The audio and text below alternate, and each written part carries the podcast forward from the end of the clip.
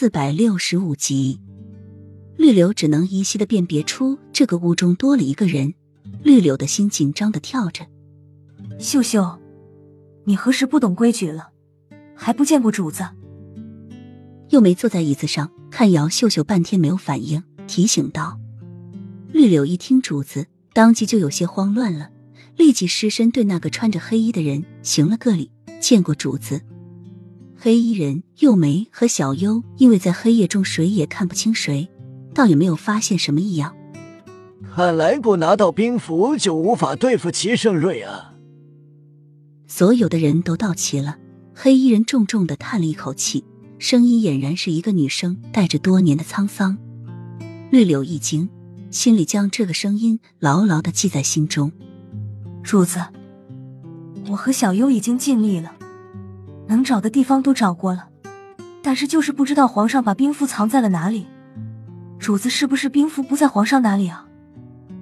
又没用心的说，他差不多把齐盛瑞的寝宫都翻遍了，甚至连暗格都不放过，就是找不到兵符。黑衣人低着头沉吟了一会儿，红袖马上就要回来了，到一个人多一份力量。又没你如今最得皇上的宠。要是他不把兵符放在自己身边，就会放在你那里。或许他放了，而你不知道。你回去以后，将皇上送你的东西仔细检查一遍。若说还没有的话，黑衣人停顿了一下，又说：“那个太子简直就是和皇上一个模子刻出来的。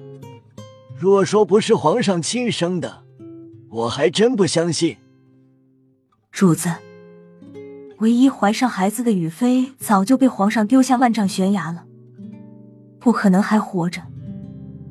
那个孩子兴许就是小时候长得和皇上像点，长大后就未必了。黑衣人眯起双眸，射出一道寒星。不行，你们要确定一下太子和皇上的关系，说不定皇上有可能将兵符交给了太子。是。